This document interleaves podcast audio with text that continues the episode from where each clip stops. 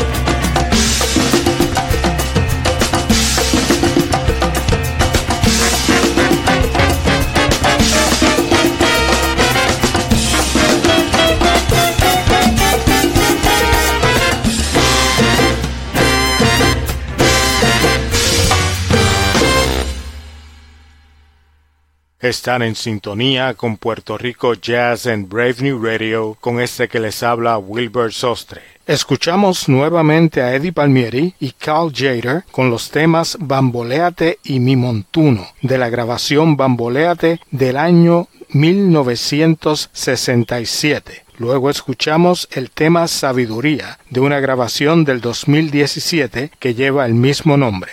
El maestro Eddie Palmieri ha estado activo en la música desde la década de 1950, que se ha destacado tanto en el jazz como en la salsa. Ha sido nominado y ha ganado múltiples premios Grammys, entre ellos para el álbum Palo Parrumba y Masterpiece, junto al timbalero Tito Puente. Continuamos con la buena música en Puerto Rico Jazz.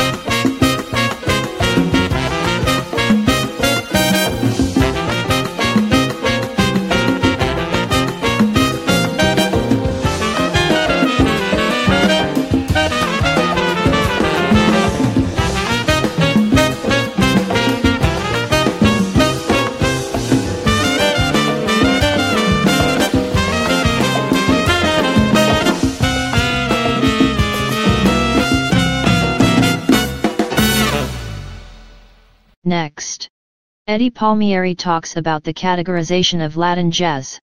Courtesy of the Smithsonian Institution's National Museum of American History in Washington, D.C. You know, so we needed our own, and then eventually our own, they had the jazz guys coming into our own because they were in, intrigued with doing Latin. Even McCoy, or which is one of my mentors, uh, everybody, uh, uh, uh Holland, what's his name? Uh, the Dave Holland. Yeah, he did the thing with Rubalcaba. Mm. They won a Grammy, but in the Latin jazz, mm. so, so, so they were they were now invading our uh, category. But it's fine; it's an interchangeable thing. Some purists are saying, you know, well, well we don't need that. Win it in the jazz thing. Why don't you win it in the jazz thing?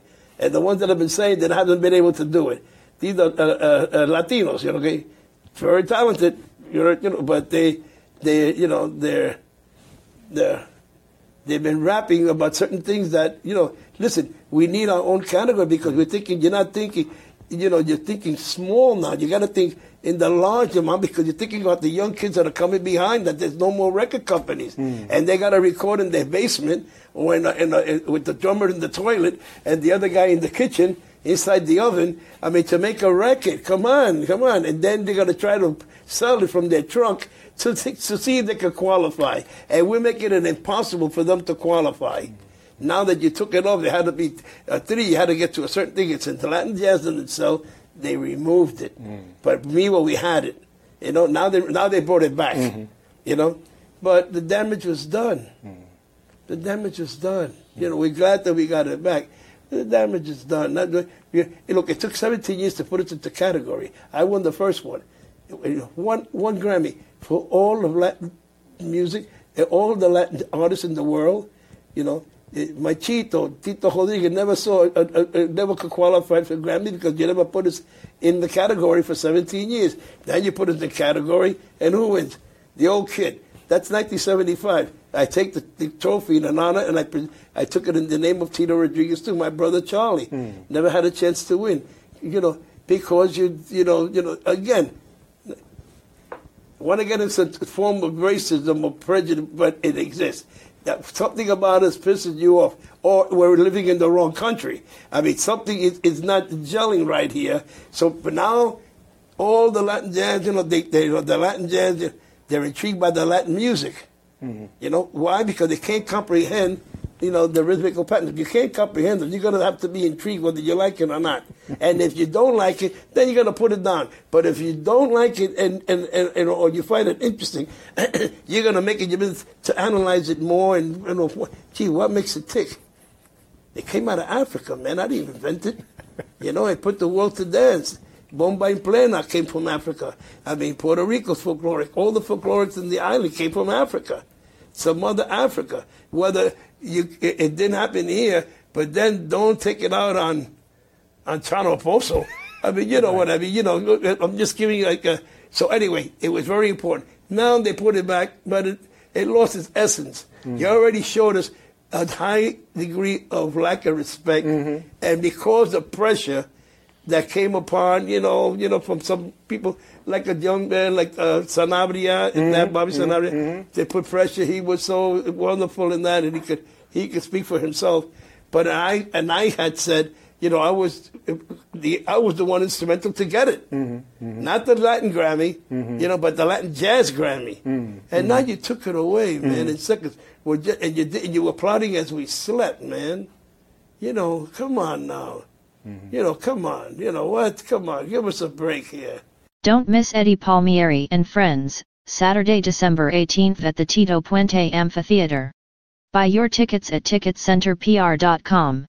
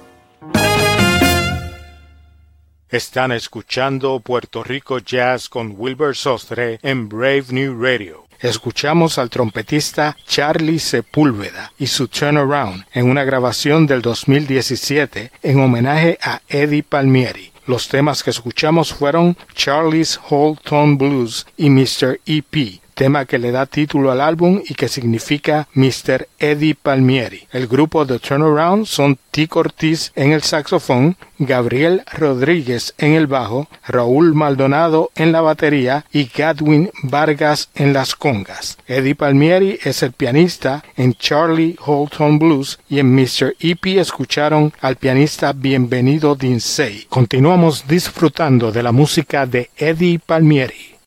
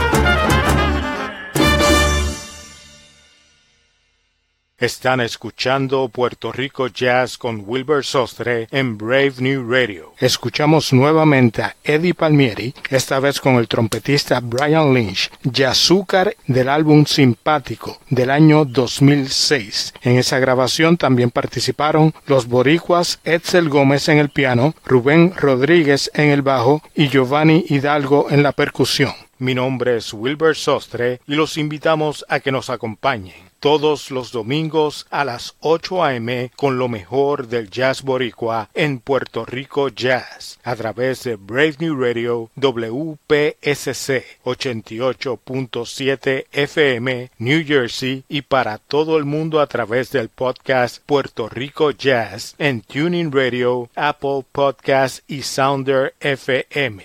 Terminamos el programa de hoy con el sonido nuevo de Eddie Palmieri y Carl Jader.